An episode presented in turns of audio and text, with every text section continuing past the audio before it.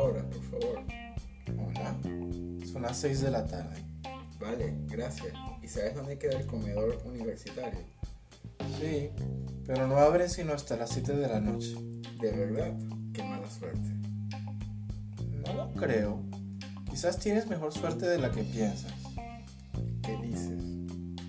Digo que puede que este sea tu día de suerte. Si tú lo dices. Por cierto, ¿cómo te llamas?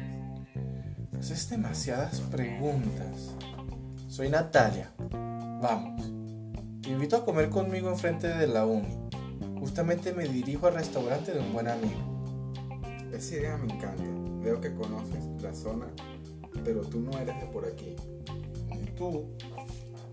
No, vengo de Venezuela. Bueno, nací allá, pero tengo dos meses viviendo en República Dominicana, porque estudio enfermería. Y al final, ¿de dónde eres? Lo que veo es que tienes muchos años haciendo preguntas. Lo siento. Estoy bromeando. Soy de Ucrania, pero vivo en Santo Domingo desde hace 10 años. ¿Y a qué te dedicas?